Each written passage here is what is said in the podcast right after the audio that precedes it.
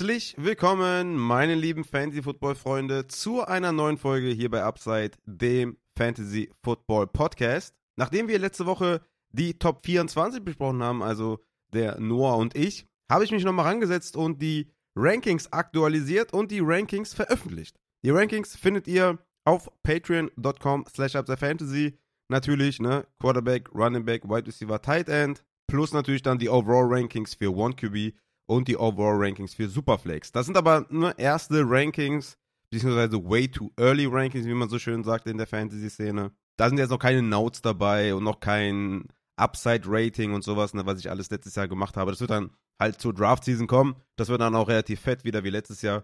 Da sind auch momentan keine Tiers dabei und sowas. Also, ne, das sind einfach nur die ersten Rankings, damit ihr auch mal seht, wo ich so die Spieler sehe.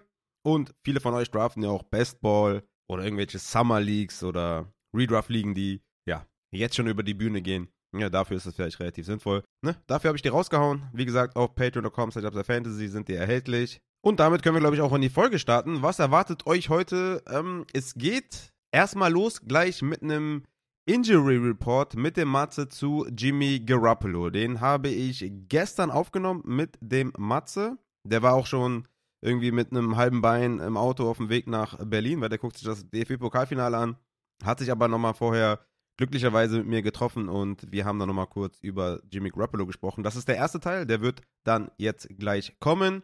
Da gibt es noch ein paar Maybacks, die mich erreicht haben. Da unter anderem Zukunft des Podcasts, äh, Quarterback Process, warum ich jetzt auf einmal zwei Quarterbacks in den Top 24 habe und nochmal eine Frage zu Chick Okonkwo, dem Tight End der Titans. Da werde ich so ein bisschen mal drauf eingehen auf die Mailbacks und dann gibt es noch Year 2 Running Backs, wie die sich geschlagen haben im ersten Jahr und was man im zweiten Jahr erwarten kann. Das ist eigentlich die Main-Folge, aber es kam dann jetzt noch irgendwie so viel dazu. Es haben mich so viele Sachen noch erreicht, dass ich dachte, okay, packe ich das alles in eine Folge und dann haben wir ein schönes, rundes Dingen. Also, dann würde ich sagen, wir starten dann mit dem Matze. Injury Report zu Jimmy G und ihr könnt jetzt da reinhören.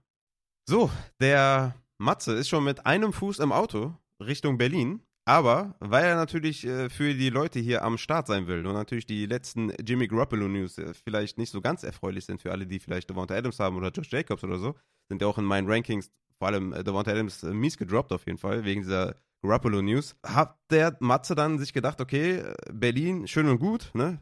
DP-Pokalfinale schön und gut, weil heute ist der zweite Sechste für alle, die jetzt irgendwie vielleicht am Montag, wahrscheinlich kommt die Folge erst raus. Heute ist der zweite Sechste. Der Matze ist mit einem Fuß schon im Auto. Und Matze ist trotzdem am Start, liefert ab. Matze, was ist äh, mit, mit Jimmy und äh, ja, wie ist das? Hast du jetzt noch Zeit? Wie lange haben wir denn hier für die Aufnahme überhaupt? Äh, ja, erstmal Hallo auch äh, von meiner Seite. Ähm, ja, ich bin schon im sogenannten Tifosi-Modi. Also äh, ich habe schon den Tunnelblick. Äh, ich bin sehr heiß auf das Finale, muss ich sagen. Aber äh, ich spanne noch mal alles an für die Upside-Community. Und äh, ja, wie lange habe ich Zeit? Boah, 20 Minuten, 30 Minuten, das kriegen wir hin, oder? Das schaffen wir, das schaffen wir. Weil ja. ich bin zu meiner Schande noch ein bisschen zu spät gekommen, aber okay, das, das müssen wir schaffen. Deswegen. Ja, wir pushen durch, wir pushen richtig rein. Genau. Ja, hau mal rein. Was ist mit Jimmy? Was, ist, was waren die letzten News überhaupt? Oder vielleicht fangen wir am Anfang an, vielleicht die, die Zeit bei San Francisco, der hat sich ja da verletzt, da wissen vielleicht auch gar nicht mehr viele, was da überhaupt war. War ja auch im Raum, dass er wieder zurückkommen soll zu den Playoffs vielleicht oder was ist überhaupt alles passiert, äh, vielleicht chronologisch nochmal wiedergeben und dann später, was ist Stand jetzt, wie sieht der Vertrag aus, Klauseln etc. Aber fangen wir mal am Start an. Richtig, genau, das dachte ich mir auch, wir holen alle nochmal ganz vorne ab. Ich hatte damals äh, in unserer Off-Season Injury Report Folge gesagt, dass äh, Jimmy G in Woche 13 sich gegen die Dolphins verletzt hatte, wo der Pass Rusher ihm mit dem Knie ja über den linken Fuß drüber gerollt ist und es damals hieß, das habe ich mir auch alles extra für heute nochmal rausgesucht und ähm, da hieß es in der Pressekonferenz von Coach Shanahan nach dem Spiel, äh, dass Jimmy G eine Operation braucht und es hieß damals auch schon laut ESPN No List Frank Injury. Ja. Das habe ich extra nochmal nachgeschaut. Und, ja, habe ich auch ähm, nochmal nachgeschaut, ja. Genau, wobei die Ärzte auch schon damals gesagt haben, von den 49ers, eine OP wäre notwendig oder ratsam. So, äh, Garoppolo ist dann aber nochmal zu einem Fußexperten äh, gegangen am Dienstag und hat sich eine zweite Meinung eingeholt. Wer das war, weiß ich leider nicht, konnte ich jetzt nicht äh, in Erfahrung bringen. Äh, dieser Experte meinte dann, dass keine Operation notwendig sei und Jimmy G eventuell sogar für einen ja, langen Super Bowl Run dann nochmal zur Verfügung stehen würde am Ende. Äh, ja, der lange Super oder der lange Run ist es ja dann, Playoff Run ist es dann geworden für die 49ers, aber Jimmy G ist dann doch nicht zum Einsatz gekommen. Und ja, wobei ich sagen muss, auch das war in meinen Augen schon ein bisschen unrealistisch, weil äh, wenn es eine normale Fraktur gewesen wäre, die braucht, ja, ich sag mal, seine vier, in der Regel eigentlich eher sechs Wochen mit Ruhigstellung und um halbwegs wieder auszuheilen. Und äh, das wäre dann von Woche 13, das war Anfang Dezember bis dann ja Anfang Februar zum Super Bowl. Hm. Ja, das wären dann knapp acht Wochen gewesen. Und von ähm, sechs Wochen Ruhigstellung, also gar keine Belastung, zu äh, in zwei Wochen, ich äh, bin Ja. Quarterback in einem Super Bowl-Finale. Ja. Also es wäre schon ein, ein krasser Run gewesen und wäre wahrscheinlich auch nicht ratsam gewesen für die 49ers. Ist auch immer was anderes, irgendwie auf dem Trainingsplatz irgendwie zu funktionieren oder dann halt wirklich auf dem Footballfeld, ne? Richtig, genau. Also so, das war so die Vorgeschichte, die Verletzung und äh, so bin ich auch dann in unsere Injury Report Folge gegangen, weil ich auch dazu da nichts mehr gelesen habe Aber und dachte mir, naja, ich, ja, ich will noch mal kurz einmal einhaken, Ja. ähm, weil du meintest jetzt, dass die Ärzte tatsächlich gesagt haben, dass der eigentlich eine OP braucht, ja? Weil mein letzter Stand war jetzt, dass die San Francisco Ärzte gesagt haben, dass er keine OP braucht. also wie ich es jetzt verstanden habe, tatsächlich hatten damals die Ärzte, also es war der allererste Report sozusagen nach dem Spiel, Mhm. dass eine ähm, Operation notwendig ist Okay. Und die zweite Meinung der Experte, der Fußexperte dann gesagt hat, nee, brauchen wir nicht, weil Okay. die Fraktur scheinbar doch nicht irgendwie luziert ist oder nicht so kompliziert sei und äh, man den Eingriff sich sparen könnte. Genau. Aber ich glaube, man hat das halt, man hat das halt alles gemacht, um einen ja, möglichen Super Bowl-Einsatz irgendwie möglich zu machen, weil mit jeder OP wäre im Endeffekt diese Chance äh, zunichte ge gegangen. Mhm. Und ähm, ja, also das ist meine einzige Erklärung, wieso man da vielleicht dann nicht zur OP gegriffen hat. Aber gut, das ist jetzt äh, wieder eine andere Frage. Und ähm, ja, was ist dann jetzt passiert? Das war relativ lustig, weil ich war Sonntag, genau, Sonntag beim, ja, wie nenne ich es, Frühstück, Brunch nach einer Hochzeitsfeier. Und auf einmal krieg ich eine Nachricht von dir mit einem irgend so einem Artikel.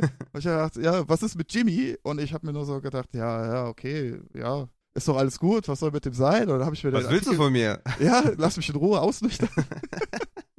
nee, und dann habe ich mir den Artikel durchgelesen und dann dachte ich mir, oh, okay, krass, da ist doch wohl was im Argen. Ähm, und zwar war folgendes der Fall. Am 17.03. hatte ja äh, Garoppolo den Vertrag bei den Raiders unterschrieben.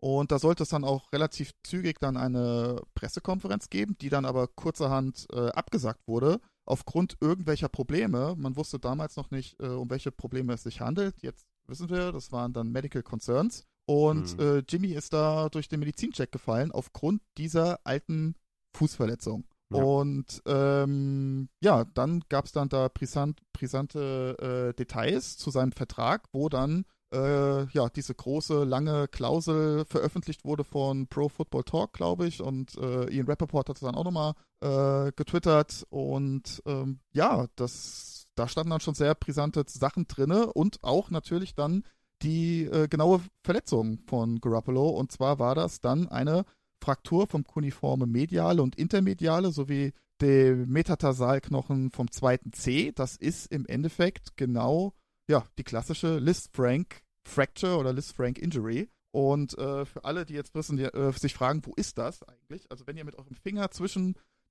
großen und dem zweiten C äh, platziert und dann euren Fußrücken hochwandert zwischen den zwei Zehen und da, wo ihr dann das erste Mal auf so eine harte Struktur stößt, das ist im Endeffekt genau, ja, diese Liz-Frank-Stelle. Und diese Stelle ist halt unheimlich wichtig, um, ich sag jetzt mal zum Beispiel beim Rennen, beim Sprinten, die Kraft vom Boden auf den C und vom C die Verlagerung dann auf den Knöchel über den Mittelfuß. Und genau da äh, ist natürlich sehr, sehr viel Druck dann auf diesem Gelenk. Mhm. Dementsprechend ist das auch immer ja, für Sportler sehr, sehr problematisch und auch sehr langwierig, diese Verletzung. Interessant auf jeden Fall. Ich habe leider Socken an, aber sonst. Äh, Ja, geht, das geht auch aus. über dem Socken. Das geht auch über dem Socken, das ist kein Problem. Okay.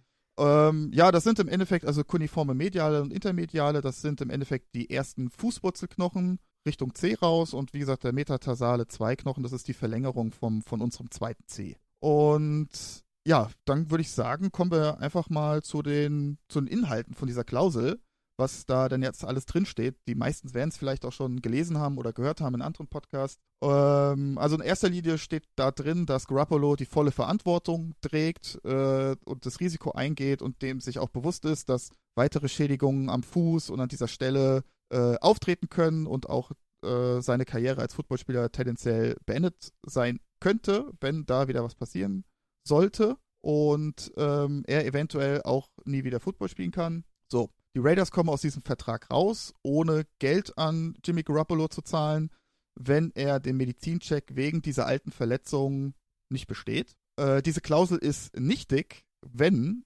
Garoppolo at any time during the 2023 season den Medizincheck besteht, er gleichzeitig dann für ein Spiel active ist, er sich nicht wieder an derselben Stelle verletzt und er zwei Tage nach dem letzten Spiel noch im Roster der Raiders ist, vom letzten Spieltag. Das stand jetzt mhm. nochmal explizit bei äh, Ian Rappaport drin. Okay. Genau, also das ist erstmal so die, äh, ja, der Fakt. Und was mich jetzt so ein bisschen besorgt an dieser Klausel, ist dann so at any time during mhm. the season. Also mhm. es ist, weil viele sagen ja gut, es wird jetzt irgendwann jetzt im Sommer nochmal äh, ja, einen Medizincheck geben, wobei das, ich habe jetzt nirgendwo äh, was gefunden, wo das wirklich explizit drinsteht, dass das noch in der, in der Off-Season bzw. Preseason passiert. So wie ich das verstehe, also gibt es auch schon die Möglichkeit, dass Garoppolo zum Beispiel erstmal auf der POP-List oder IR-Liste landet am Anfang der Saison. Und also, ja, also wie gesagt, ich habe jetzt nicht irgendwo gelesen, dass das jetzt auch im Sommer passieren wird. Ist natürlich eigentlich, ja, logisch, sage ich jetzt mal, dass es nochmal im Sommer passieren sollte, aber es ist jetzt nicht so explizit niedergesch äh, niedergeschrieben. Genau. Ähm, und ansonsten, was steht noch drin? Ja, dass natürlich dann die ganzen Teamärzte innerhalb, also von den Raiders halt sich um diese Angelegenheiten von dem Fuß kümmern. Aber im Falle einer Verletzung Jimmy G sich immer nochmal eine zweite Meinung einholen kann. Genau. Mhm. Und ansonsten der Signing-Bonus wurde auf Base Salary Cap umgeschrieben. Und ähm, ja, das äh, ermöglicht es dann sozusagen, dass äh, die Raiders dann eventuell mit 0 Dollar dann aus diesem Vertrag rauskommt, beziehungsweise dieser Vertrag auch nie zustande kommt. Okay. Genau. Also das ist erstmal so der Fakt. Ich weiß nur nicht, wie sich das jetzt äh, dann ja verhält, wenn Jimmy Garoppolo spielt und sich in Woche 10 verletzt an der, äh, an der Stelle. Gut, dann ist sowieso Season Ending, würde ich jetzt mal sagen. Aber ähm, dann für die weiteren Jahre gesehen ist es natürlich dann für die Raiders dann positiv, dass sie ihn dann einfach cutten können und haben kein Dead Money dann für äh, 2024. Ja, genau. Jetzt ist die Frage, was ist, stand jetzt der Fall? Also wurde er mittlerweile operiert? Ähm, wie lange fällt er aus? Wann könnte im besten Falle äh, er wieder irgendwie im Training äh, zu sehen sein und so weiter und so fort? Also wie ist jetzt momentan der aktuelle Stand seiner Verletzung? Genau, das war auch Bestandteil dieses Vertrages, dass äh, Garoppolo sich umgehend zu operieren hat und da der Vertrag am oder ja am 17.3. Äh, 17 unterschrieben wurde, 17. März, äh, gehe ich davon aus, dass das innerhalb zwischen dem 17. und 20.3. wahrscheinlich passieren, äh, passiert ist. So. Und ja, wie sieht das Prozedere aus? Wir wissen natürlich jetzt nicht genau, was für eine OP gemacht wurde. Aber jetzt, wir gehen jetzt mal rein davon aus, auch so, das würde eigentlich auch ganz gut passen zu dieser Klausel, zu der, zu der Verletzung, die dort beschrieben wurde, dass es eigentlich die klassische Operation ist, wo, äh, ja, wie gesagt, diese zwei Fußwurzelknochen mit dem C-Knochen ja, äh, verschraubt werden äh, mit einer Platte und Schrauben und das Ganze dann ja sechs bis acht Wochen ruhig gestellt wird, meistens eher sechs Wochen, ohne jegliche Belastung. Mhm. Dann weitere sechs, sechs bis acht Wochen Teilbelastung bis 20, 25 Kilo. Das heißt, da sind wir dann schon bei drei Monaten im besten Fall. Und äh, dann dürfte eigentlich jetzt Garoppolo in den nächsten zwei Wochen oder in zwei Wochen wieder seinen Fuß voll belasten. So, mhm. dann haben wir Mitte Juni und er hat dann im Endeffekt dreieinhalb, äh, äh, zweieinhalb bis drei Monate Zeit, um von Teilbelastung 20 Kilo auf wieder NFL-ready äh, Fitnessstatus zu kommen mit dem Fuß. Mhm. Mhm. Finde ich sehr, sehr sportlich grundsätzlich, weil man muss eigentlich auch noch bedenken, dass dieses Metall, was da drin ist, eigentlich auch nochmal rausgenommen werden muss irgendwann. Mhm, mh. Was ihn auch wieder um ein bis zwei Wochen nach hinten wirft. Ja, also wie gesagt, das ist schon sehr, sehr sportlich insgesamt. Und das ist ja jetzt auch der, der äh, Best Case natürlich. Also das ist jetzt ohne Setbacks oder sonstiges. Ich habe jetzt auch schon äh, ja? teilweise gelesen, dass er zum Training Camp auch schon wieder äh, eigentlich fit sein sollte. Genau, genau, genau. Und äh, das ist natürlich auch eine Oper äh, Option, ähm, weil natürlich nicht jede Liz Frank Injury ist gleich. Und mhm. ähm, es gibt natürlich auch eine mildere Form, äh, was jetzt meiner Meinung nach allerdings nicht zu dieser Verletzung passt, wie sie halt in dieser Klausel äh, beschrieben worden ist. Also es gibt noch eine, in Anführungsstrichen, kleinere Operation, wo sozusagen die Knochen nicht verschoben sind und noch da sind, wo sie sein sollen, äh, weil dieses Konstrukt auch mit sehr, sehr vielen Bändern zusammengehalten wird. Und es kann sein, wenn die Knochen eigentlich intakt sind und nichts verschoben ist und nur die Bänder nicht zusammenheilen, äh, dass man sozusagen ein Tightening macht. Also das ist im Endeffekt sowas ähnlich wie beim Syndesmoseband am Sprunggelenk, wo man ähm, ein, ja, ein Loch bohrt zwischen Schien- und Wadenbein, dann in dem Fall in den Fußwurzelknochen und packt eine Schraube oder ein kleines ähm, ja, Band dazwischen und äh, fixiert im Endeffekt diese zwei Knochen und nähert die so ein bisschen an, sodass das Band angenähert ist und heilen kann. So muss man, ich hoffe, man kann sich das ganz gut vorstellen. Mhm. Weil das Problem ist immer, wenn ich laufe, ähm, gehen diese Knochen auseinander. Und das heißt, dieses gerissene Band wird auch immer wieder auseinandergerissen. Deswegen kann es dann in manchen Fällen nicht so gut heilen und sorgt dann immer wieder für Probleme. Und dann schaut man mit dem MRT-Bild oder CT drauf und sieht, okay, ja, das Band ist immer noch nicht zusammengeheilt. Das heißt, ich muss irgendwie dafür sorgen, dass diese zwei Knochen, was dieses Band miteinander verbindet, ja, ruhig stellen irgendwie, in irgendeiner Form. Und das kann man dann mit einer Schraube oder mit einem kleinen Band ähm, ja, dann machen für eine gewisse Zeit. Aber auch da ist die Ausfallzeit in der Regel so plus minus acht Wochen. Auch dann erstmal ohne Belastung etc. Okay, also es ist schon, äh, schon sehr kritisch, ja. Also es ist jetzt nicht einfach nur eine kleine News, die man mal nebenbei auffängt und wo man sagt, ja gut, das regelt sich sowieso. Also da ist es schon, ist schon eng jetzt, ja. Also auch was die, was die Fantasy-Performance eventuell von einem Jimmy angeht, von einem Devonta Adams, von der ganzen Offense, das ist schon jetzt ein kritischer Punkt. Ne? Ich meine, an sich, klar, eine Klausel ist natürlich clever von, von den Raiders da eingebaut dann, äh, wenn er den ersten Medizincheck nicht bestanden hat. Aber die haben jetzt auch nicht wirklich vorgesorgt irgendwie, ne? Also wenn Jimmy ausfallen sollte, dann, dann sind die ja, also was sollen die machen, ne? Also die haben jetzt Brian Hoyer und Aiden O'Connell, aber dann kannst du ja auch nicht irgendwie in der Offense, in der Division irgendwie vorantreiben. Also es ist schon ein kritischer Punkt insgesamt für die, für die ganze Franchise und natürlich auch für uns Fantasy-Spieler. Was, was glaubst du denn ist realistisch? Wie, ja, was können wir, oder was, was sagst du zu meinem Downgrade zu Devonta Adams, äh, weil ich erstmal vorsichtig war? Ja. Ist das irgendwie nachvollziehbar oder würdest du sagen, ja, der, der wird auf jeden Fall Woche 1 Jimmy G und an der Center stehen und da braucht man sich keine Sorgen zu machen. Ja, also grundsätzlich, natürlich ist das, ist das äh, durchaus möglich, dass das Garoppolo spielt, ne? Aber dann sind wir ja bei noch nicht mal ganz äh, sechs Monaten ähm, Recovery-Zeit von so einer heftigen Verletzung. Äh, wenn das jetzt ein Wide Receiver oder Running Back wäre, würde ich sagen, ja, no way, auf gar keinen Fall. Äh, was natürlich noch hinzukommt, ist es positiv, dass es der linke Fuß ist. Das ist jetzt für einen äh, Quarterback mit einem rechten Arm, mit einem rechten Wurfarm gar nicht mal, also ist, wäre der linke, also Entschuldigung, wäre der rechte Fuß deutlich schlimmer, weil du dich mit dem rechten Fuß dann ja nach vorne wegdrückst und die ganze Energie dann sozusagen aus deinem rechten Fuß nach vorne pushst. Ähm, das ist jetzt bei Jimmy G nicht der Fall. Er ist natürlich jetzt auch nicht der mobilste Quarterback. Er hat äh, letztes Jahr 2,5 Läufe pro Spiel gehabt. Ähm, ist jetzt nicht die Welt. Äh, aber trotzdem brauchst du ja diesen Fuß um, für eine gewisse Quickness auch, um Pass-Rushern auszuweichen. Mhm. Äh, also das sehe ich schon ein bisschen kritisch. Und unabhängig jetzt von dieser Verletzung, wenn ich jetzt einen neuen Quarterback habe, in einer neuen Franchise mit neuen Wide Receivern, äh, und ich habe. Training. Ja, genau. Training, Training, Training. Genau. Das ist es nämlich. Wiederholung, Wiederholung. Und ich habe diese Wiederholung nicht. Und äh, ich starte dann erst irgendwie, ich weiß nicht, dann, wann ist, wann beginnt immer das Sommercamp, Trainingscamp? Ende Juli. Ja, ist halt jetzt auch nicht so viel, ne? Also ist jetzt nicht das Gelbe vom Ei, ganz klar. Aber äh, ich, ich konnte, ich habe natürlich deine Folgen natürlich wie immer aufmerksam gelauscht und gehört. Also ich konnte das durchaus nachvollziehen, natürlich bei allem Talent von Devonta Adams. Äh, ja, warum sollte ich dieses Risiko eingehen in Runde 1 und 2? Also ich kann das schon nachvollziehen. Also ich bin da schon eher so auf deiner Seite. Ja. Ja, ich denke mal, die nächsten Wochen werden echt entscheidend dann, ne? ob dann vielleicht noch was rauskommt, wie schwer die Verletzung wirklich war, ähm, ob er zum Training Camp wieder fit ist und selbst dann, also es ist echt, also ich meine, OTAs, da spielt man auch schon gewisse Sachen ein, ne?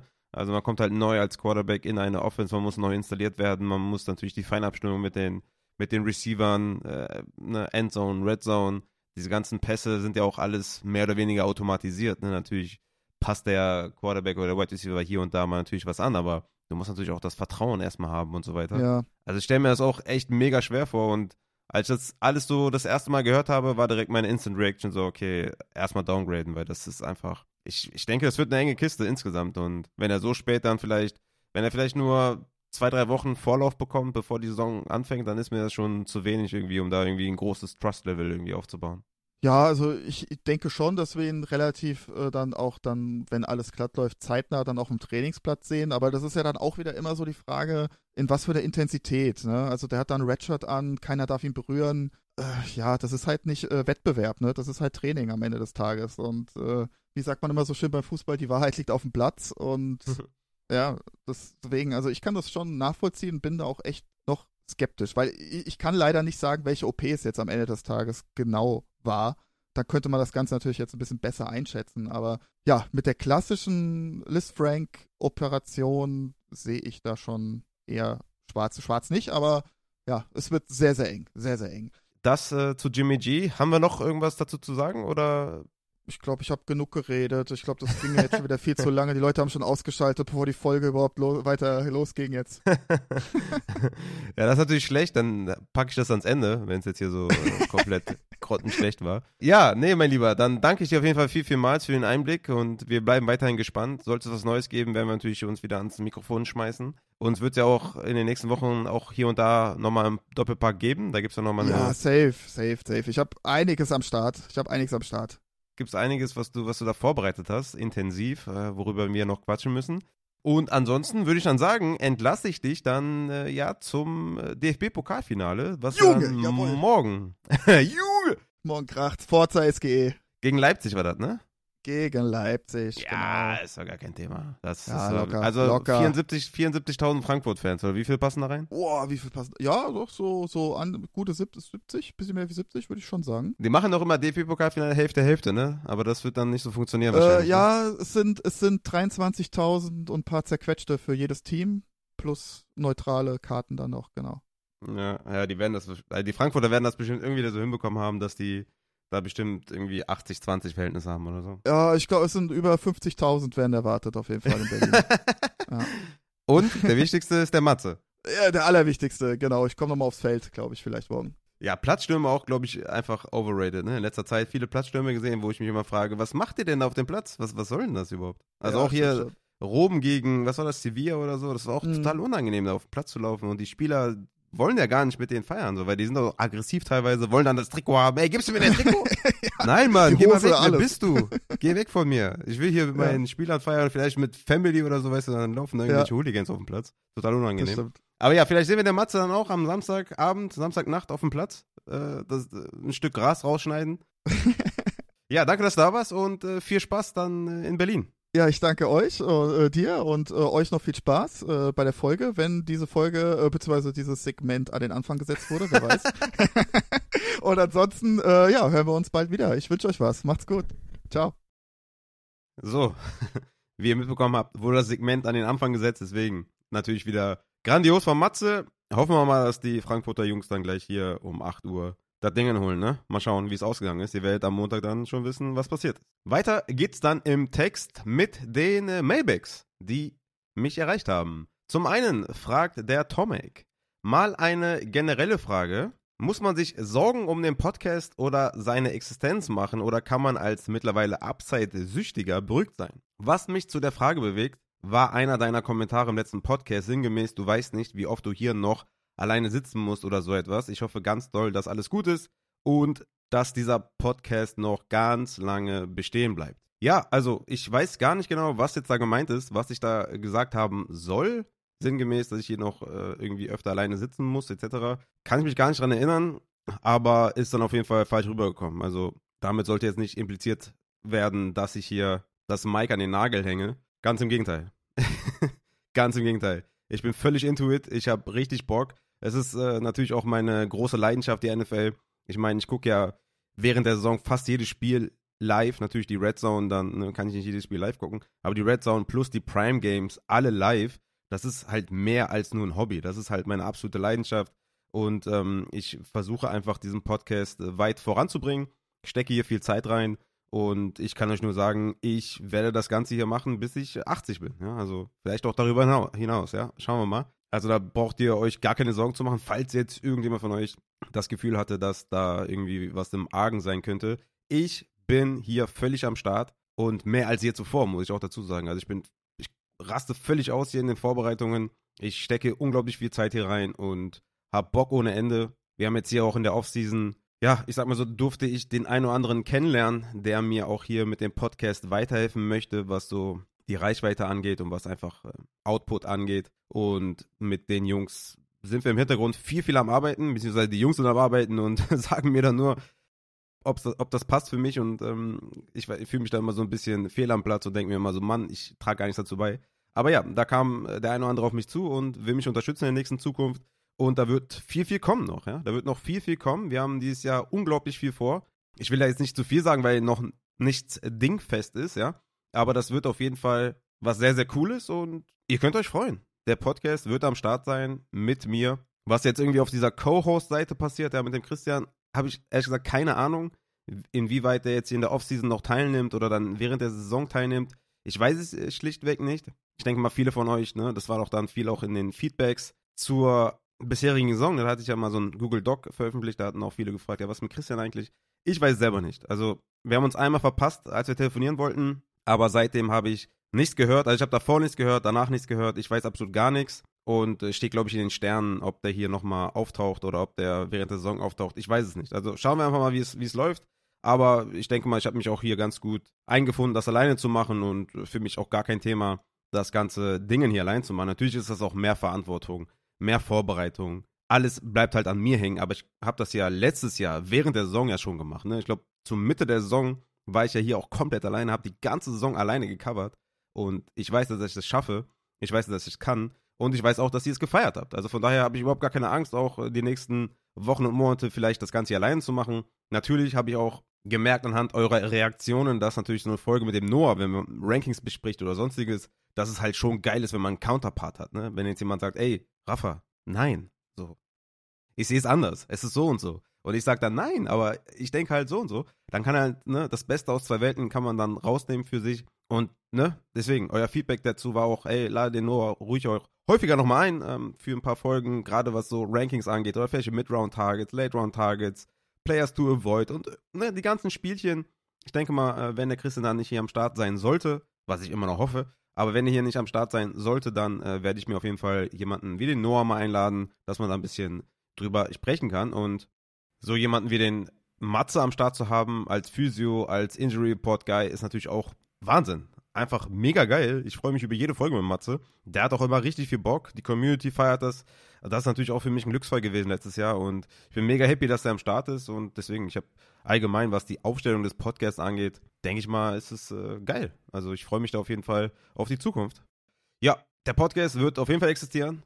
Tomek, keine Sorge. Und es wird genial. Es wird richtig geil. Ich habe richtig Bock. Und ich bin hyped auf die Saison. Ich habe unglaublich Bock, die ganzen Folgen aufzunehmen, Rankings zu erstellen, Draft-Season anzutreiben, über die News zu sprechen, alles, was dazugehört. Und während der Saison mal schauen, ne, wie wir das Ganze dann angehen oder wie ich das dann angehe alleine, ob ich dann immer noch bei den Take Game Tuesday alle Spiele durchgehe ob, oder ob ich nur irgendwie Main Takes raushaue oder meine Top-Beobachtungen raushaue oder irgendwie sowas, weiß ich nicht, ne? Start-Sits wird dann relativ gleich bleiben, weil das war eh schon eine geile Sektion, äh, glaube ich, zumindest mal, so wie ich das gemacht habe. Vor allem auch da wieder mit dem Injury Report mit drin. Das war einfach ein Big W.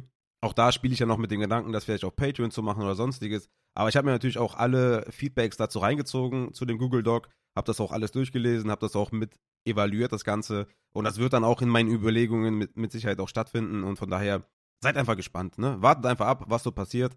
Und ich werde schon versuchen, das Bestmögliche für alle auf jeden Fall auch auf die Beine zu stellen. Nur ist auch klar, dass mit noch mehr Effort, mit noch mehr Arbeit, mit noch mehr Fokus auf dem Podcast, ja, also da ne, muss ich schon dann irgendwie auch der Familie erklären, warum ich hier so viel Zeit reinstecke.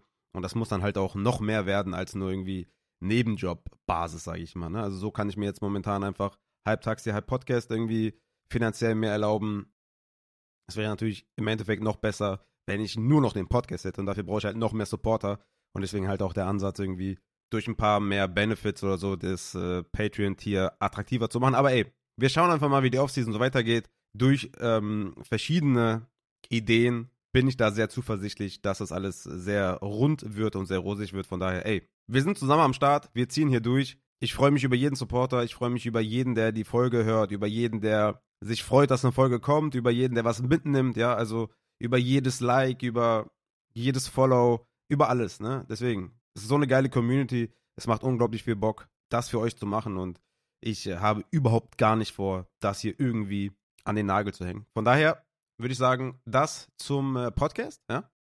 Die zweite Frage ist von Mike, der fragt, wie war der Prozess, zwei Quarterbacks in den Top 24 zu haben und warum war das die letzten Jahre nicht so? Ja, wie war der Prozess? Also, ich habe ganz klar natürlich jetzt auch die letzte Saison mit einbezogen. Ne? Da kann man mir natürlich auch ein Recency Bias oder sowas äh, vorhalten. Aber Mahomes und Jalen Hurts, auch Josh Allen, muss man fairerweise sagen, die haben so krass geliefert. Ja, die haben so heftig performt, dass es einfach, es ist eine neue Zeit, es ist ein neues Zeitalter von Quarterbacks. Die Qualität ist einfach viel, viel krasser. Gerade natürlich auch, was das Rushing angeht und so, ne? Also ihr könnt, also weißt du, wenn du, keine Ahnung, 2016, 2015 Fantasy gespielt hast, klar, da hatte man äh, Cam Newton, der natürlich ein krasser Rusher war. Und dann hatte man sowas wie Russell Wilson oder so, der war ein Game Changer, ne, mit seinen 500 Rushing Yards oder so. Oder Blake Bortles mit seinen 300 Rushing Yards, das war so, wow, geil. Oder Aaron Rodgers, der galt mal als Dual Threat Quarterback mit seinen 344 Rushing Yards, weißt du? Also das, so war das früher. Und jetzt hast du halt einen Lamar Jackson, der 2019 mit 15 Spielen 1200 Rushing Yards hatte. Oder halt Jalen Hurts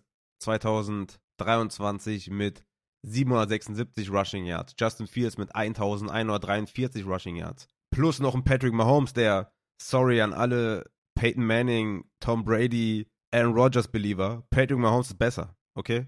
Ist mir egal, was ihr denkt oder was für ein Fan ihr seid. Patrick Mahomes stellt ihr in Schatten. Patrick Mahomes ist different. Patrick Mahomes ist der beste Quarterback, den ich jemals gesehen habe. Keine Ahnung, ob Brad Favre oder so besser war, kann ich nicht einschätzen, habt ihr nie gesehen. Aber Patrick Mahomes ist ein absoluter Motherfucker und natürlich muss ich das einfach mehr appreciaten und dann auch in den Rankings so darlegen. Ne? Wins above Replacement sind einfach die Wins above Replacement Werte, die sie sind, ja. Und da waren sie einfach Top 4 positionsübergreifend. Und ich sehe halt nicht, warum Patrick Mahomes 2023 schlechter spielen sollte als 2022. Es gibt dafür eigentlich gar keinen Grund. Das gleiche bei Jalen Hurts. Ne? Vielleicht wird er sogar noch mehr punkten müssen, weil die Defense schlechter ist.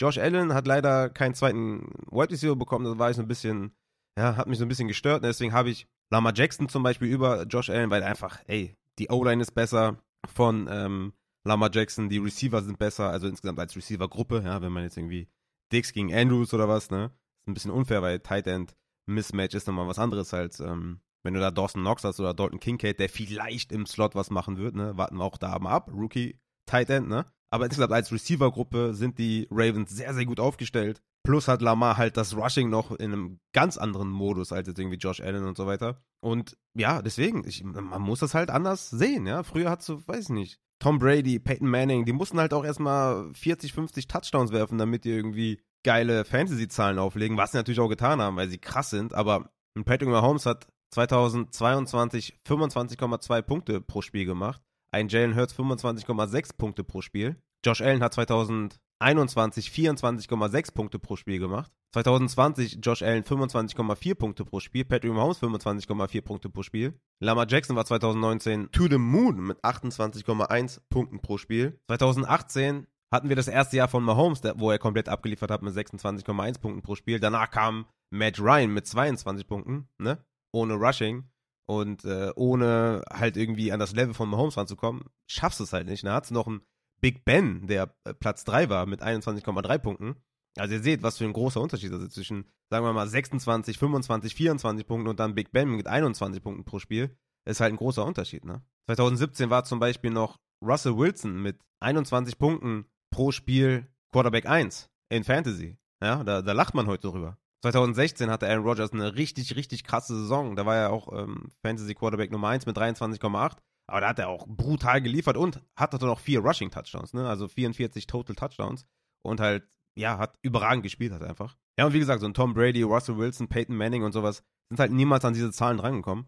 Und deswegen muss man das halt neu evaluieren. Und ich ähm, finde auch irgendwie, dass man mit diesem Streaming und so, es hat nicht funktioniert so richtig. Ja, also hier und da natürlich hast du da mal jemanden gefunden, wie ein Jared Goff, der eine coole Fantasy-Streak hatte, wo er richtig geile Performance aufgelegt hat. Oder du hast mal jemanden gefunden wie ein Joe Flacco oder wie ein Tannehill, der mal eine gute Woche hatte. Oder ein Derek Carr oder ein Kirk Cousins. Äh, Kirk Cousins zum Beispiel, bestes Beispiel, war früher so ein nicer Streamer oder so. Mittlerweile ist der ja schon jemand, den du nicht mehr kriegst am Waiver Wire, weil der grundsolide Zahlen ablegt, aber natürlich nicht annähernd rankommt an irgendwelche Lama Jacksons oder Patrick Mahomes oder Jalen Hurts oder Justin Fields oder so, da kommt er nicht dran. Aber wenn du den gedraftet hast, dann bist du da schon mal, ne, hast du einen guten Floor so, ne? Aber den kriegst du ja nicht mehr zum Streamen. Du kriegst ja zum Streamen nur noch, also, ne, natürlich auch, weil natürlich die Leute hören mehr Podcasts, äh, ob das jetzt Upside ist oder irgendein anderer Podcast, ist ja egal, aber jeder hat ja mittlerweile diesen Approach gefunden, Late Round ähm, auf Quarterback zu gehen. Ja, und dann streamst du halt einen Tannehill, einen Pickett, einen Wentz, einen Mac Jones oder so, Stafford. Ja, und dann, weiß nicht, irgendwie kamst du halt in den letzten Jahren nicht, nicht weiter mit. Ne? Ich bin da immer mehr dazu hinübergegangen, die, die Quarterbacks früher zu nehmen. Und mittlerweile, 2023, habe ich halt festgestellt, okay, die sind halt so gut, die da oben sind. Ich muss die halt höher nehmen. Ich muss die höher packen, weil die geben dir halt auch da diesen positional Vorteil, weil sie das halt so gut wie jede Woche hinkriegen, ja, und so gut wie jede Woche besser performen als ein Replacement Quarterback und ja, deswegen. Also, natürlich ist auch hier immer die Frage, nimmt man jetzt einen Mahomes oder einen äh, Justin, äh, Jalen Hurts, sorry, äh, in den ersten zwei Runden oder nimmt man halt Lamar in der dritten oder in der vierten Justin Fields oder so. Ja, klar, auch geil. Ey, sag ich gar nicht gegen so, ne? Aber ich würde halt sagen, dass, dass dir Mahomes und Hurts nochmal mehr bringen und dass man dann dafür auch den Preis bezahlen muss. So. Du musst es ja nicht tun, du musst es auch nicht in jedem Draft tun. Nur ich sage halt, dass der Wert der Spieler an der Position ist, wo ich sie gerankt habe. Natürlich ist es schöner, wenn man sie ein bisschen später bekommt. Aber das ist für mich der Wert.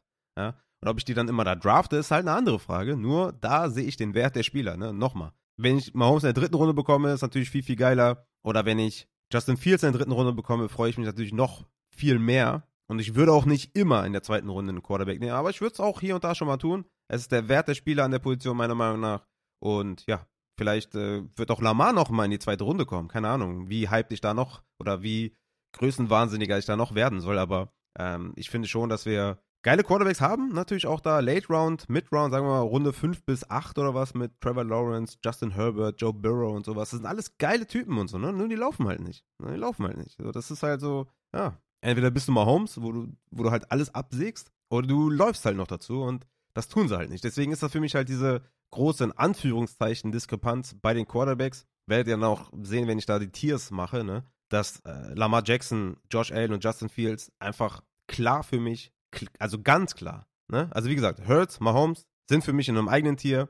Lamar Jackson, Josh Allen, Justin Fields sind für mich klar über einem Joe Burrow, über einem Justin Herbert, über einem Trevor Lawrence. Und auch fair, wenn ihr sagt, ey, Daniel Jones in der zehnten Runde oder neunten Runde, ich weiß nicht, wann der geht, oder Geno Smith in der zehnten Runde oder Tour in der neunten, keine Ahnung, ist doch auch cool. Ja, klar ist das cool. Natürlich, sonst, sonst hätte ich sie auch viel niedriger oder so.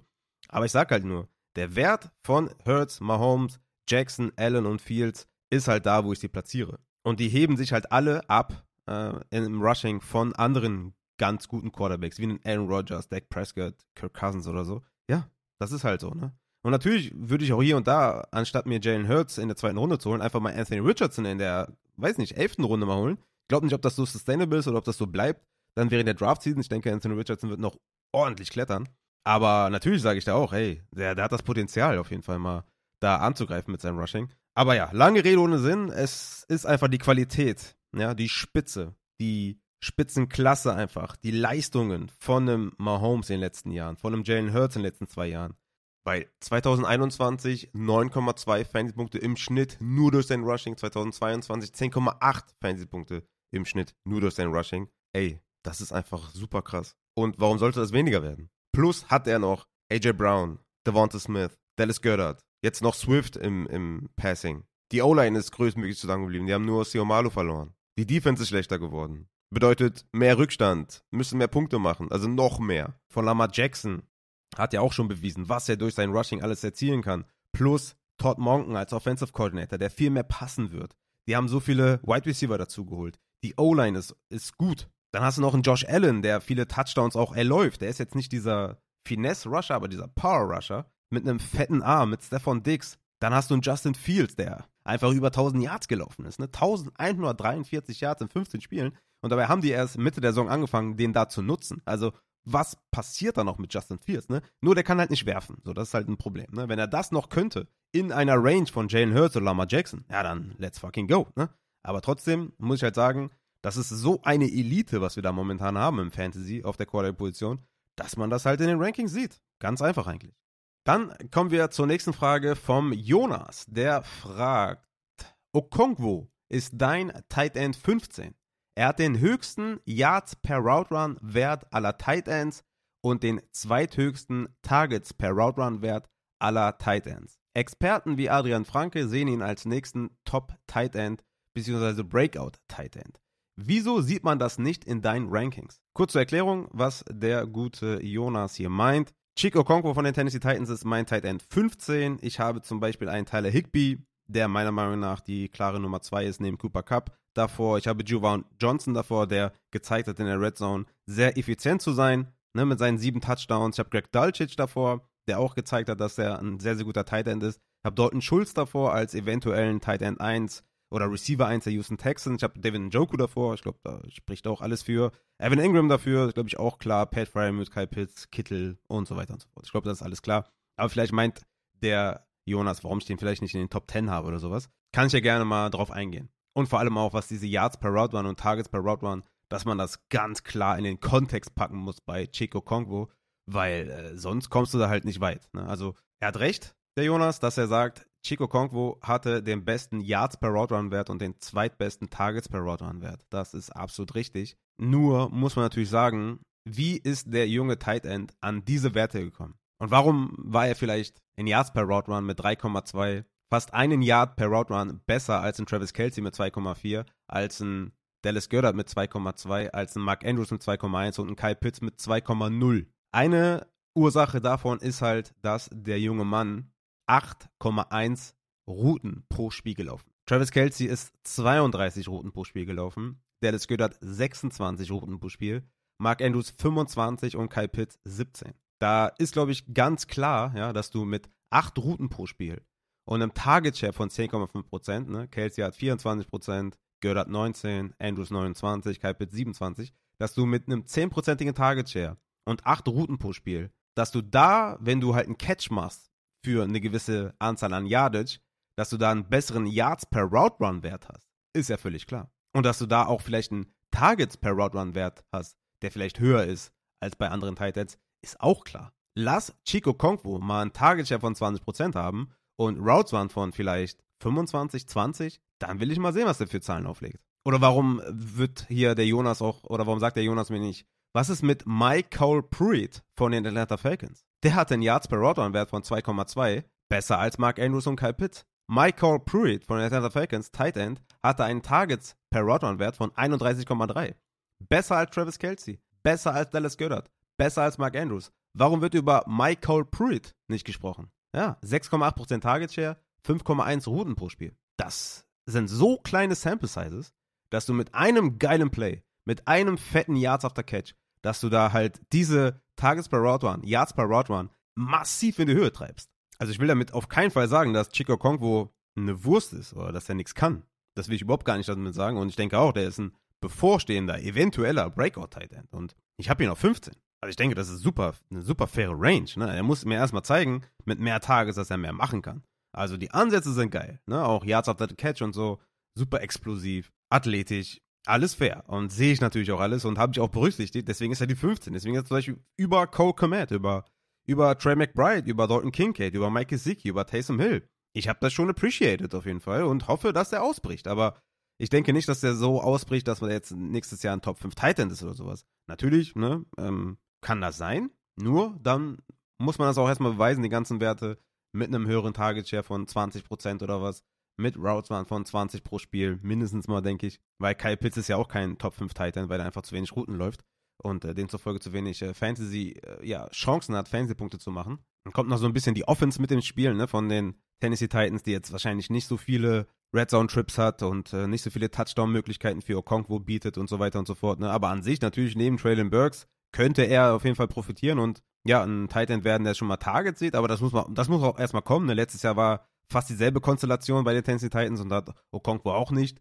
viel gesehen. Ich meine, seine beste Saisonleistung in Sachen Targets war Woche 12 mit 5, Woche 13 mit 5, Woche 14 mit 6 und Woche 15 mit 5 Targets. Die hat er auch ganz solide verwertet, ne, muss man auch fairerweise sagen. In Woche 12 3 Receptions, Woche 13 4 Receptions, Woche 14 6 Receptions plus Touchdown und in Woche 15 nochmal 4 Receptions. Und ne, das ist doch alles solide gewesen und kann man auch jetzt nicht, nicht irgendwie haten oder sowas. Er hat auch dann in der einen Woche war er Top 24 Titan, in der anderen Woche Top 12, in der einen sogar Top 3, dann wieder Top 20. Also das ist, ne, war auch echt okay. Nur man muss es halt über einen lang, längeren Stretch sehen und man muss es, man muss diese Zahlen, Yards per Route Run, Target per Route Run einfach in den Kontext packen und ja, das wird dann halt völlig offensichtlich, dass äh, einfach super wenig Routen gelaufen ist und super wenig Targets gesehen hat und ja, mit einer geilen Yards after Catch Aktion hast auf einmal da fette Werte stehen. Das ist ja, ist ja klar. Aber es wird auf jeden Fall den einen oder anderen Draft bestimmt geben, wo ich mit Chick Okonkwo aus dem Draft gehe. Also von daher, Hayden tue ich ihn auf jeden Fall nicht. Nur halt, ja,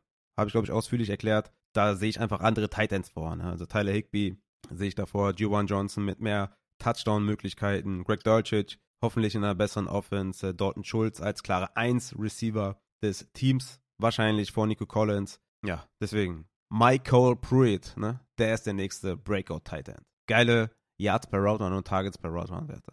Mit 6,8% Targets und 5,1 Runden pro Spiel. Aber gut, okay.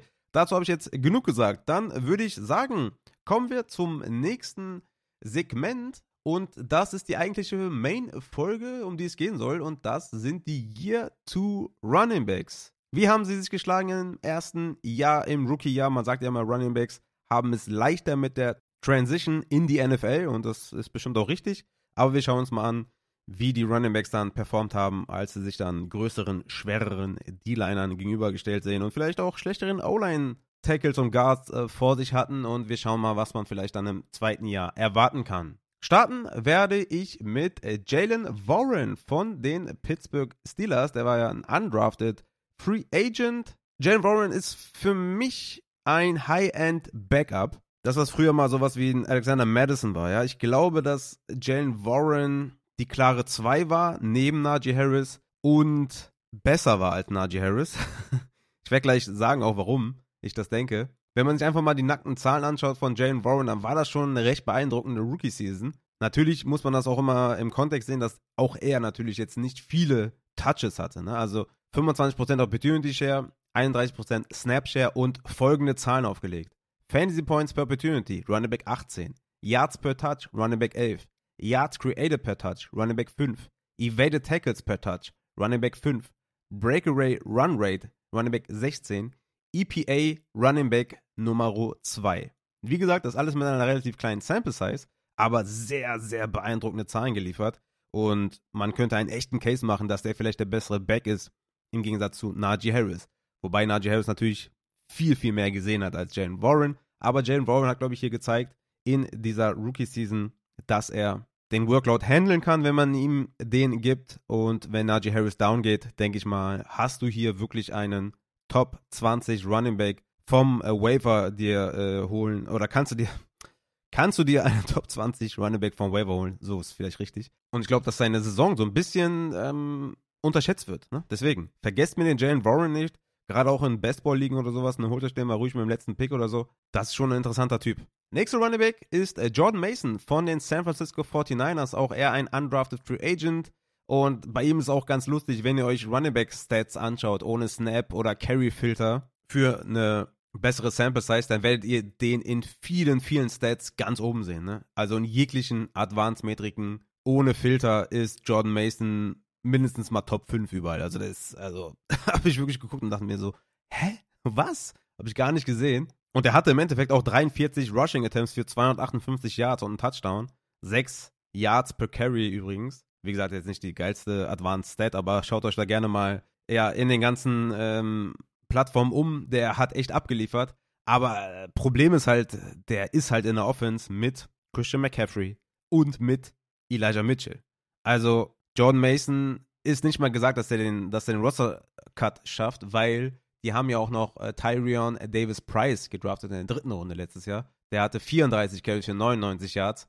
Äh, kein Target gesehen übrigens. Ähm, also, die werden sich wahrscheinlich streiten um den dritten Running Back Spot, ne? John Mason und Davis Price. Also von daher pur Jordan Mason in einer anderen Offense mit weniger Target-Konkurrenz oder äh, Rushing-Konkurrenz. Äh, ja, könnte man ein bisschen hyped werden. Also von daher mal schauen, wie die Saison so äh, losgeht mit den San Francisco Running Backs. Ne? Elijah Mitchell ist ja auch nicht immer fit. Ne? Von daher könnte Jordan Mason eine interessante Nummer 3 werden, den man dann irgendwann vom äh, Waferwire holt, wenn Elijah Mitchell sich verletzt oder so. Ne? Also von daher Jordan Mason im Hinterkopf behalten, hatte eine fette Season. Advanced Metric-wise, eine fette Season. Dann kommen wir zu Son of a Night von den New York Jets. Auch der, wenn man sich da mal die Zahlen anschaut, auch er mit einer sehr, sehr guten Advanced Matrix Bilanz hat diese Rookie-Klasse in Forced Missed Tackles per Carry und Forced Missed Tackles per Reception angeführt. Ähm, hatte natürlich da auch sch ja, schlechtes O-Line-Play bei den Jets und hatte nicht immer die besten Zahlen und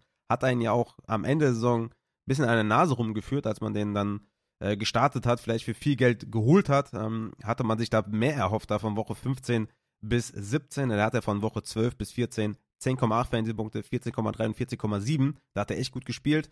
Ja, aber dann hatte er nur 13 Carries für 23 Yards, 6 Carries für minus 2, 8 Carries für 27 und 12 Carries für 22. Aber ich denke mal, das hatte auch viel mit den Umständen zu tun, da in der Offense, ne? Quarterback-Play, O-Line, sah natürlich sehr schlecht aus.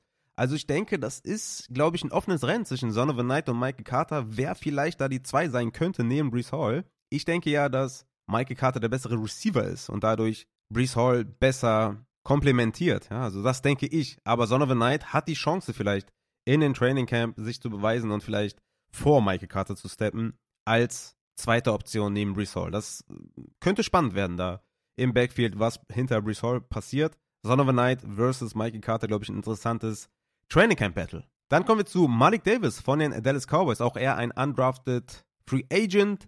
Als Rusher sehr ineffizient, muss man sagen. Auch ein Leichtbau ne, mit 200 Pfund. Hatte nur 2,1 Yards after Contact. Ich denke aber, dass der als Receiver eine Rolle haben kann. Da fand ich den ganz gut hatte sieben Targets, sechs Receptions und 63 Yards, also die ganze Saison, ne? ich meine, hat natürlich nicht stattgefunden, weil Sieg und Pollard waren halt da. Aber ich denke, dass der mm, komplementär zu Pollard sein kann. Ne? Die haben noch natürlich noch Ronald Jones, der vielleicht eher so als äh, Early Rusher, wenn überhaupt eine Gefahr sein könnte für Pollard. Aber dass Malik Davis eine Chance hat, zumindest mal vielleicht einen Two-Minute-Drill zu sehen oder auf Passing Downs was zu sehen. Ich meine, das ist echt ein Longshot, ja, mit, Mike, mit äh, Malik Davis. Das ist ein absoluter Longshot. Aber vielleicht kriegt er die Chance. Und ich denke, dass er Pollard auf jeden Fall besser ergänzen würde als Ronald Jones. Aber ich denke, die Cowboys werden noch irgendwas machen. Werden dann nicht mit Malik Davis und Rojo nach Pollard in die Saison gehen. Ich denke, die werden noch irgendwas tun. Aber das zu Malik Davis. Dann kommen wir zum siebten Rundenpick letztes Jahr zu Isaiah Pacheco von den Kansas City Chiefs in der siebten Runde, 251. Pick. Unglaublich. Isaiah Pacheco war ab Woche 10 Leadback der Kansas City Chiefs, beziehungsweise der primäre Rusher der Kansas City Chiefs. So Leadback kann man nicht genau sagen, weil Jared McKinnon war eigentlich Leadback, wenn man sich die äh, Snapshare-Zahlen anschaut. Aber der primäre Rusher mal, ja. Und da war er von Woche 10 bis 17 Running Back 26 im Points per Game. Ja, und so habe ich ihn irgendwie auch gerankt. Ich habe Isaiah Pacheco auf Running Back 26 in meinen Rankings. Was soll ich euch sagen? Wie gesagt, ist für mich ein Floor-Spieler, ja, der seine Rushes auf jeden Fall bekommt in dieser High-Power-Offense. Aber er sieht halt kein, kein Receiving, er sieht keine Targets, ne? Hat er, hat er gegen, äh, gegen die Bengals gesehen, muss man fairerweise sagen, im Championship-Game. Da hatte er sechs Targets, fünf Receptions. Aber abgesehen davon hat er es halt die ganze Saison überhaupt gar nicht gesehen. Und ich denke, dafür wurde halt auch wieder Jared McKinnon zurückgeholt. Deswegen hat Isaiah Pacheco sein Upside ist halt ein bisschen gecapped. Ne? Macht er keinen Touchdown oder hat er keinen langen Run, was natürlich auch eine Qualität von ihm ist, ne? der Speed, der Burst. Aber wenn er das nicht bekommt, dann wird es halt auch schwer mit Fantasy-Punkten. Also er hatte in Woche 11 gegen die Chargers 107 Yards, gegen die Rams und die Bengals 86, 82 Yards, hatte dann 93 gegen Denver, 97 gegen Houston und 90 gegen Seattle. Damit kann man auf jeden Fall arbeiten, aber er hat halt die Goal-Line-Attempts nicht gesehen in den Spielen. Und das ist dann halt wieder ein Problem. Und halt keine, keine Targets, keine Receptions oder zumindest mal nicht in der Form, dass sie irgendwie viele Punkte bedeuten, sondern da wurde dann wieder in der Red Zone Jared McKinnon eingesetzt. Und das ist halt so ein bisschen das Problem von äh, Pacheco, dass ich halt glaube, der wird der primäre Early Down Rusher und wird vielleicht auch hier und da Inside 10 auch den einen oder anderen Carry sehen. Aber die Chiefs sind halt so vielseitig, ne? Auch was so Goal-Line-Attempts und so angeht, ne? Dann wird halt mal ein Endaround gespielt mit irgendjemanden oder mit Travis Kelsey kriegt so einen kleinen Pitch oder Mahomes läuft selber. Dann haben sie noch Tony dazu, der, mit dem man viel spielen kann und so weiter. Also ich denke, das wird overall etwas Touchdown-dependent, was sein Upside angeht, aber er wird einen ganz soliden Floor haben. Ne? Natürlich hinter einer guten O-Line, eine gute Offense.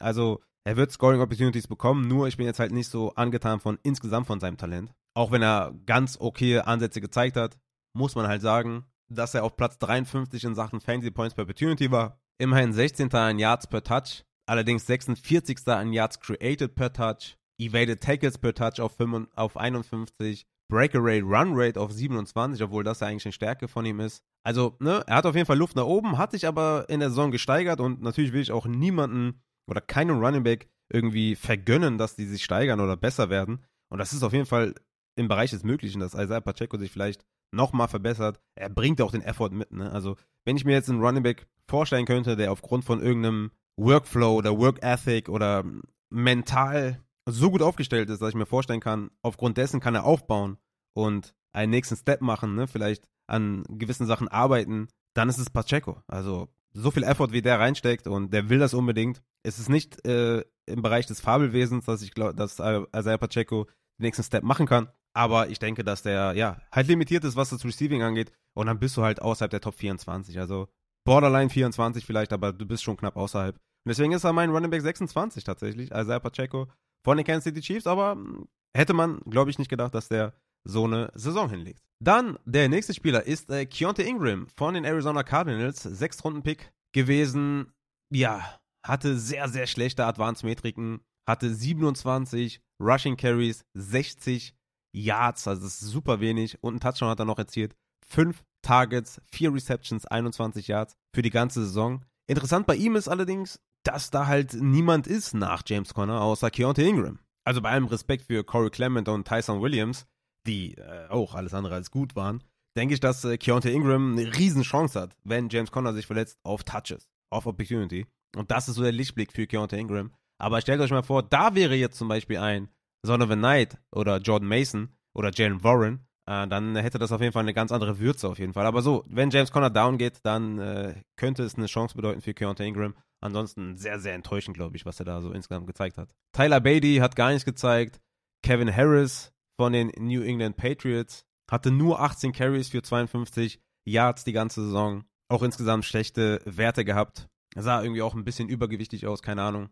Aber äh, ja, das würde ich auch erstmal ganz weit hinten anstellen mit äh, Kevin Harris. Da sehe ich eher einen anderen New England Back vorne. Äh, und zwar Pierre Strong, aber da kommen wir gleich zu. Kommen wir zum nächsten, das ist Ty Chandler von den Minnesota Vikings. Der wurde letztes Jahr in der fünften Runde gedraftet. Sechs Carries für 20 Yards, kein einziges Target gesehen mehr Special Team gesehen. Wäre an sich ein interessanter Spot jetzt bei den Vikings, ja, wenn der Devin Cook irgendwie noch gecuttet wird oder was auch immer.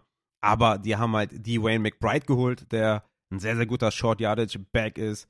Und sie haben noch Alexander Madison, der All-Around Back ist. Und ja, für Ty Chandler sehe ich da echt gar keine Chance, da irgendwie Touches zu sehen. Der nächste Running Back auf der Liste ist Kyron Williams von den LA Rams. Letztjähriger fünfte Runden-Pick. 0,14 Missed Tackles Forced per Carry was natürlich extrem schlecht ist, aber er war sehr, sehr gut im Pass Protection, ähnlich tatsächlich wie Cam Akers, die beiden Bags mit sehr, sehr guten Pass Protection Rates. Was Kyron Williams auch gut kann, ist äh, Receiving. Ne? Das ist einer seiner Stärken. Also wie gesagt, im Rushing war er extrem schlecht, aber Receiving, 12 Targets, 9 Receptions für 76 Yards, war so ein kleiner Lichtblick. Er ist jetzt nicht elektrisierend oder so oder äh, macht viel after the catch und so. Er ist halt so ein guter Zone-Schnüffler auf der Runaway-Position. Er ist grundsolide, macht wenig äh, negative Plays und so weiter.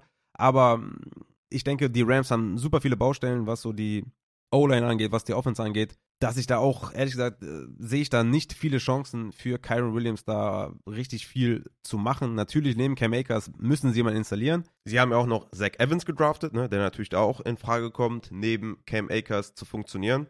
Den mochte ich eigentlich ganz gerne. Ist auch ein gutes Scheme-Fit da in dieser Zone. Run, Offense auch ein grundsolider Passcatcher. Ich denke, Karen Williams hat da auf jeden Fall einen Step vor Zach Evans, aber ne, das muss man halt auch erstmal sehen, wie sich das da verhält. Ja, ich denke, dass Cam Akers da jetzt erstmal der Running Back 1 ist. Und auch den habe ich ja nicht mal sehr weit hoch, weil die Offense, die O-Line sehr schlecht ist. Ne? Und natürlich ist für einen Cooper Cup weniger schlimm, wenn die O-Line schlecht ist, als jetzt irgendwie für einen Cam Akers. Mein Running Back 22 übrigens in meinem Ranking. äh, falls das jemand jetzt irgendwie sich gerade denkt. Aber ich sehe für Kyron Williams erstmal wenig Platz, da irgendwas zu reißen. Jerome Ford ist der nächste Runnerback von den Cleveland Browns. Der hatte 8 Carries für 12 Yards, was natürlich sehr, sehr schlecht ist. Und 0 Targets in seiner Rookie-Season. War natürlich dahinter Kareem Hunt und Nick Chubb äh, nicht vorhanden, da Plays für Jerome Ford. Jetzt halt eine völlig neue Situation. Ne? Kareem Hunt ist weg, Nick Chubb ist natürlich da der Workhorse. Aber was passiert mit jo Jerome Ford? Problem ist, dass Jerome Ford ihn halt gar nicht, gar nicht gut ergänzt. Ne? Also er ergänzt Nick Chubb nicht. Also Jerome Ford ist kein Pass-Catching Running Back. Und das ist, ist halt so eine Sache, wo ich mir denke, ja, was passiert denn da jetzt noch im Backfield? Weil die bräuchten doch eigentlich neben Nick Chubb noch einen Pass-Catching-Dude. Ja, aber ich denke, Jerome Ford ist eher der Handcuff von Chubb im Rushing. Wer sieht da Receiving? Das ist momentan eine große Baustelle, glaube ich, da insgesamt, seitdem Kareem Hunt weg ist und bleibt abzuwarten, welche Rolle für, sie für Jerome Ford sehen, aber ich denke, er wird nicht der Komplementärback zu Nick Chubb sein, weil sie brauchen eigentlich noch einen Change of Pace Guy neben Nick, Nick Chubb, der natürlich da die Early Rushes und natürlich die Goal-Line etc. sieht. Jerome Ford ist im falschen Team, was sein Skillset angeht, wenn ihr mich fragt. Dann kommen wir zu Tyler Algier von Atlanta Falcons. Fünfter Pick. Was soll ich euch sagen zu Tyler Algier? Jeder weiß, super Saison gespielt, grandios gemacht, das Scheme geil umgesetzt, aber Bijan ist da und damit ist das Ding durch. Ja, da brauche ich gar nicht mehr viel zu sagen zu Tyler Algier. Kann man nur hoffen, dass er vielleicht in einem anderen Team landet, wo er seine Stärken ausspielen kann, aber Bijan ist da und ja, damit ist Tyler Algier halt auch weg vom Fenster. Sollte sich Bijan nicht verletzen, dann könnte er natürlich nochmal irgendwie scheinen, aber dann ist auch ähm, Cody Patterson noch da. Aber ja, Tyler Algier, armer Mann. Kommen wir zum nächsten Spieler, das ist äh, Jason Pierce Strong von den New England Patriots, wurde letztes Jahr in der vierten Runde gedraftet. Und der hatte 10 Carries für 100 Yards. 10 Carries für 100 Yards. 7 Targets, 7 Receptions, 42 Yards. Also das liest sich gut, ne?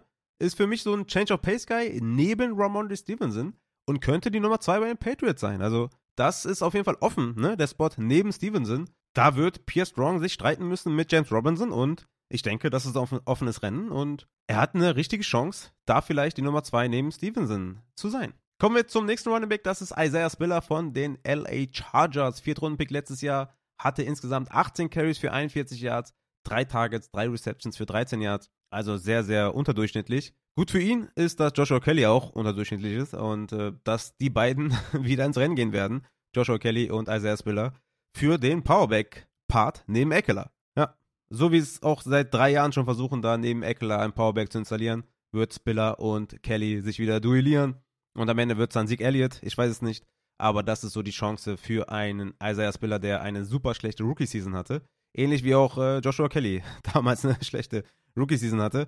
Schauen wir mal, wie die beiden sich da duellieren und ja, warten wir mal ab. Sami White von den Las Vegas Raiders ist der nächste Running Back. Letztes Jahr vierte Runde gegangen, hatte insgesamt 17 Carries für 70 Yards, sah dabei echt explosiv aus, sah gar nicht schlecht aus.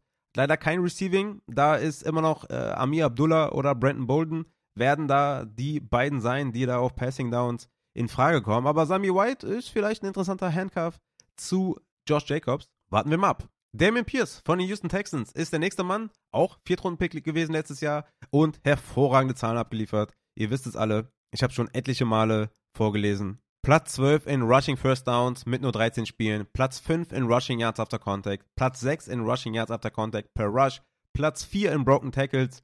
Also mit Sicherheit jemand, der eine sehr, sehr gute Rookie-Season hatte.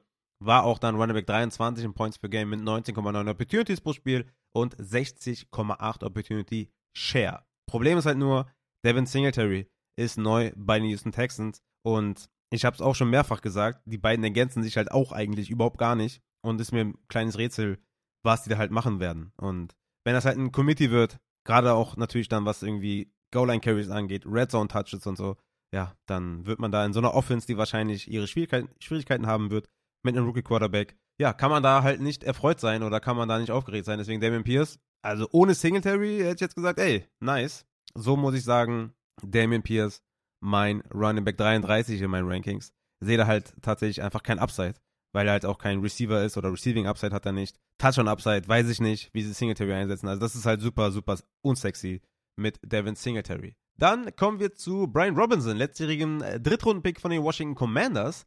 Auch hier kann man sagen, haben wir eine Sample Size, denn er war ab Woche 6 der primäre Leadback Rusher bei den Commanders und war von Woche 6 bis 17 Running Back 35 in Points per Game. Er hat es dann tatsächlich auch geschafft, in Woche 12, 13 und 15 über 100 Rushing Yards zu kreieren.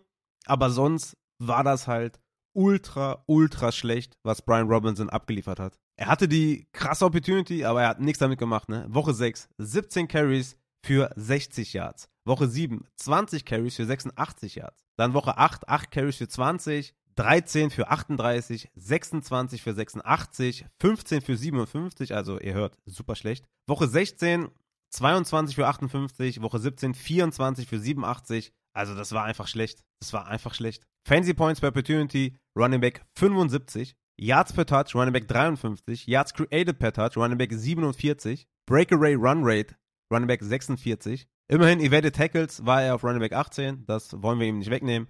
Aber das war einfach, das war einfach schlecht. Natürlich auch eine schlechte O-Line, relativ schlechte Offense, fair, alles gut.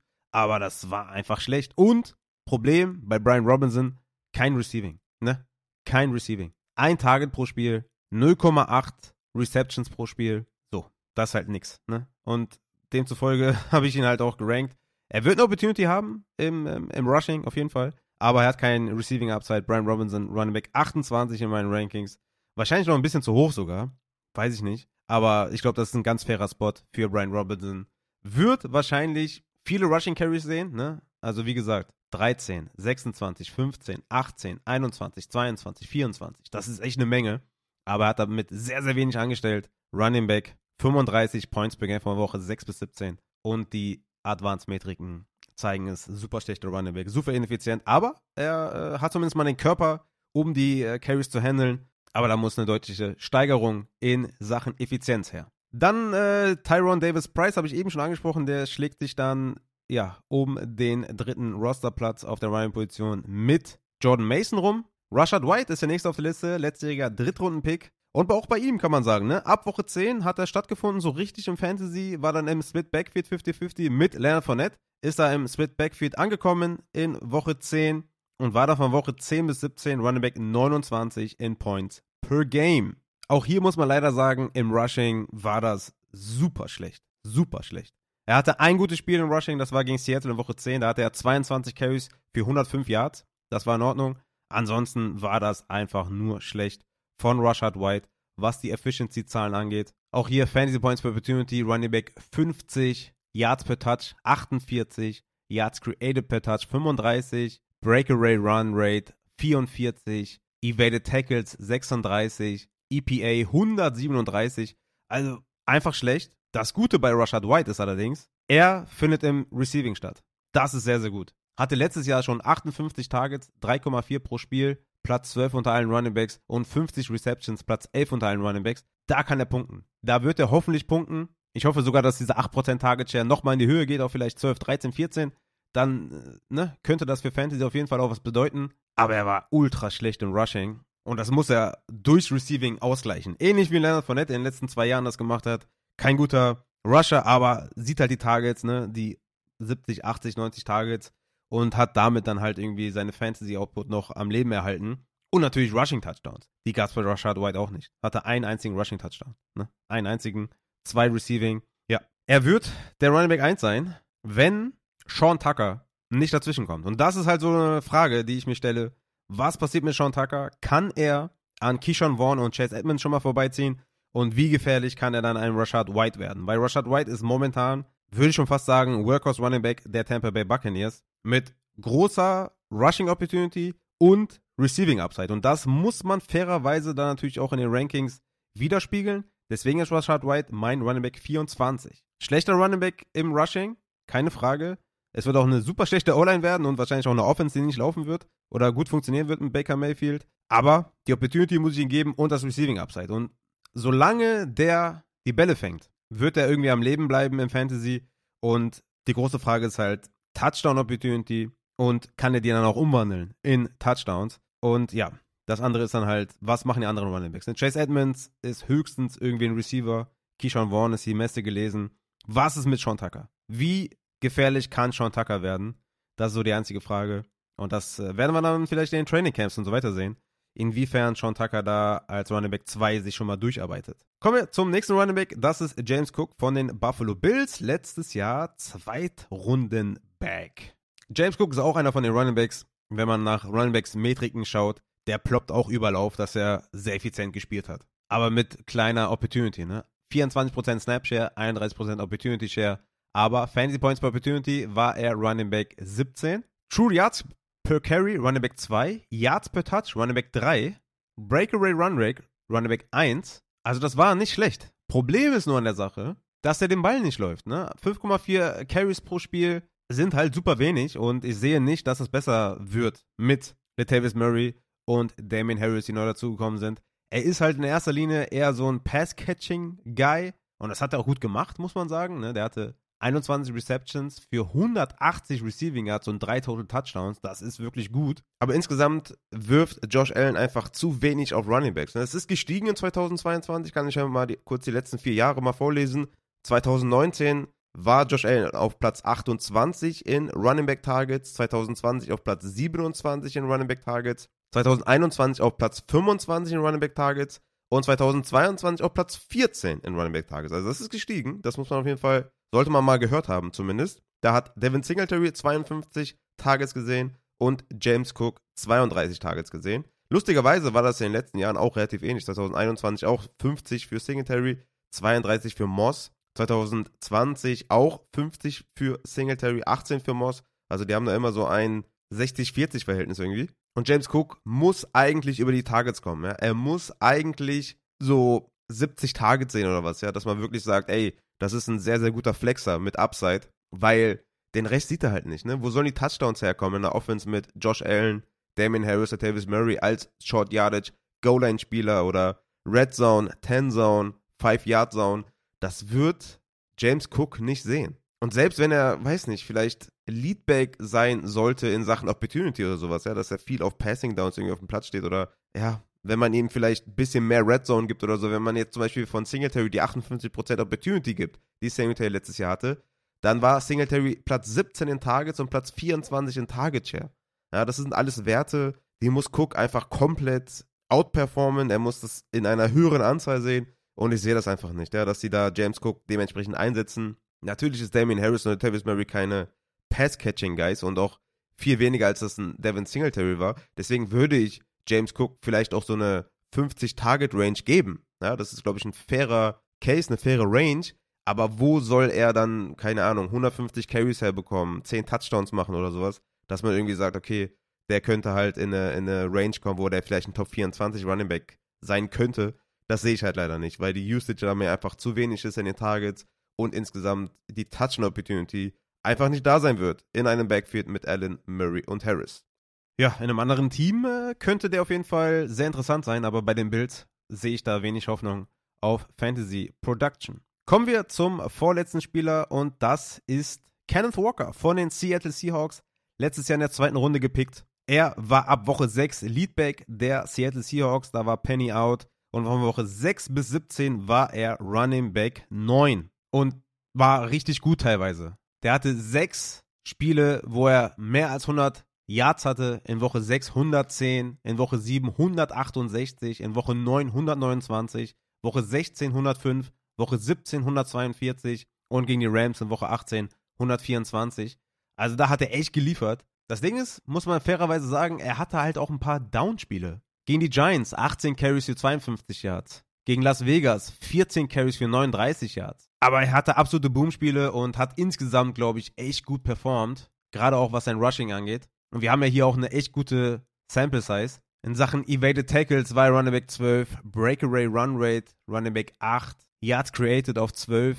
Problem ist halt nur, er hat super wenig Targets gesehen und sie haben Zach Charbonnet gedraftet. In der zweiten Runde ebenfalls. Und ja, alles, was man bisher hört, ist, dass Zach Charbonnet dann in Sachen Receiving der Mann ist bei den Seattle Seahawks. Und dann ist die ganz große Frage, wer sieht die Goal-Line? Das ist eine ganz große Frage. Wer sieht die Goal-Line? Wer sieht die Red Zone? Wir haben nämlich gesehen bei Kenneth Walker Red Zone Touches, Platz 3 unter allen Runningbacks mit 52, dazu 6 Goal-Line Carries in den wenigen Spielen, wo er Leadback war. Also das wird halt die Frage sein. Wer sieht die Goal-Line? Wer sieht die 10-Yard-Zone und so weiter? Aber ich denke, dass Kenneth Walker trotzdem ein respektabler Top 20 Back ist. Er ist mein Running Back 18 in meinen Rankings weil er einfach viel, viel Boom mitbringt, viele, viele Breakaway-Runs hatte und einfach, ja, schon echt ab und zu gefiestet hat da am Boden. Und ich denke oder hoffe, dass die Goal-Line zugunsten von Kenneth Walker ausfallen wird. Kommen wir damit zum letzten Year 2 Running Back, den wir heute behandeln. Und das ist Brees Hall von den New York Jets. Wurde letztes Jahr in der zweiten Runde gepickt an Nummer 36. Und ihr wisst, ich liebe Brees Hall. Hatte eine kranke Rookie-Season. War Running Back 8 in Points per Game mit 15,1 in seinen sieben Spielen. Der war ja quasi erst ab Woche 4 so richtig Leadback in dieser Offense. Oder von Woche 4 bis 6. In Woche 7 hat er sich dann halt das Kreuzband gerissen. Aber in Woche 4 hatte er zum Beispiel 17 Carries für 78 Yards. In Woche 5 18 Carries für 197 Yards. In Woche 6 20 Carries für 121 Yards. Also der hat wirklich da gefressen und sah einfach richtig, richtig gut aus. Und dann kam der Kreuzbandriss. Also wer weiß, was da passiert wäre, hätte wahrscheinlich eine gute Chance auf Rookie of the Year gehabt. Auch hier Advanced Metriken, Fantasy Points per Opportunity, Running Back 7 gewesen. Yards per Touch, Running Back 1. Evaded Tackles per Touch, Running Back 1. Breakaway Run Rate, Running Back 2, Yards Created per Touch, Running Back 3. Und ja, damit ist, glaube ich, schon alles gesagt. Schauen wir einfach mal, wie gut der von der Verletzung zurückkommt. Und ohne die Verletzung hatte der Noah mich auch gefragt, ja, wäre der wahrscheinlich echt in dieser Top 5, Top 6 Range an Running Backs. Ultra fette Season, leider verletzt und ja, mal schauen, ob sie da Michael Carter oder Son of a Knight irgendwie noch, ja, so als Receiving Back an die Seite stellen. Obwohl er da ja auch gut aussah letztes Jahr, ne? Muss man auch einfach sagen. Der hatte ja, er war ja erstmal, als, er die, als die Saison gestartet ist, eher so der Receiving Back zu Michael Carter. Hatte im ersten Spiel neun Targets, sechs Receptions, 38 Yards. Im zweiten Spiel dann nur ein Target, eine Reception, 10 Yards. Dann den Touchdown auch gemacht. In Woche 3 11 Targets, sechs Receptions, 53 Yards. Dann wieder sechs Targets und dann halt nur zwei, zwei und dann war die Saison vorbei. Aber ähm, ich denke, dass, ja, Brees Hall das beides kann. Er kann rushen und receiven. Aber mal schauen, vielleicht stellen sie noch Michael Carter oder Donovan Knight als Receiver an die Seite. Und das ist halt so eine kleine Frage, die ich mir auch stelle, weil sie halt an Jamie Gibbs interessiert waren im ganzen Draft-Prozess, ob sie da vielleicht nicht jemanden installieren wollen in Sachen Receiving, obwohl ne, Brees Hall da auch in Woche 5 diese, diesen 100-Yard-Receiving-Catch äh, hatte. Ja, mal schauen. Was die mit Brees Hall anstellen an sich, äh, ist sky the limit auf jeden Fall. Wenn er da wirklich ein Workhorse ist, dann, und vor allem fit natürlich jetzt hier die Offseason übersteht, dann kann ich mir vorstellen, dass wir hier einen Case haben für eine Running Back 1 Performance. Sage ich, wie es ist. Also outside of the box, Running Back 1 für mich. Brees Hall kann ich, glaube ich, schon mal spoilern, wenn wir da nochmal so eine Folge machen. Also das ist, glaube ich, für einen, ja, für einen Brees Hall sehr realistisch, dass er das schaffen kann. Von daher, Brees Hall, hoffentlich gesund und dann let's fucking go. So, damit würde ich sagen, sind wir am Ende der Folge angekommen, meine lieben Fantasy Football Freunde. Guck jetzt direkt mal, wie es bei äh, Frankfurt steht. Oh, 0-0 noch. Eieiei. Da muss ich dem, muss ich dem Matze nochmal schreiben. Okay, wie gesagt, die Rankings sind draußen auf patreon.com fantasy. Lasst mir gerne Feedback da, falls, ihr noch weitere Fragen habt oder so, ne? Gerne kann ich die auch behandeln an nächsten Podcast. Ich kann immer mal gerne ein paar Mailbacks einstreuen. Wenn da Fragen aufkommen, packe ich die ganz gerne dann vielleicht am Anfang der Folge.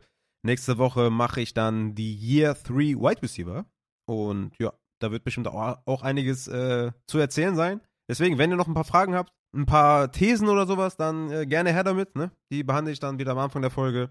Und ansonsten würde ich sagen, sehen wir uns dann oder hören uns dann nächste Woche. Vielleicht mache ich hier und da noch mal ein paar Bestball-Drafts. Ne? Kommt gerne in Discord. Da habe ich gestern noch einen Bestball-Draft gemacht. Den haben wir auch innerhalb von einer Stunde durchgezogen. Also da kann immer mal wieder was aufploppen. Ähm, aber Podcast-wise denke ich mal dann bis nächste Woche. Haut rein!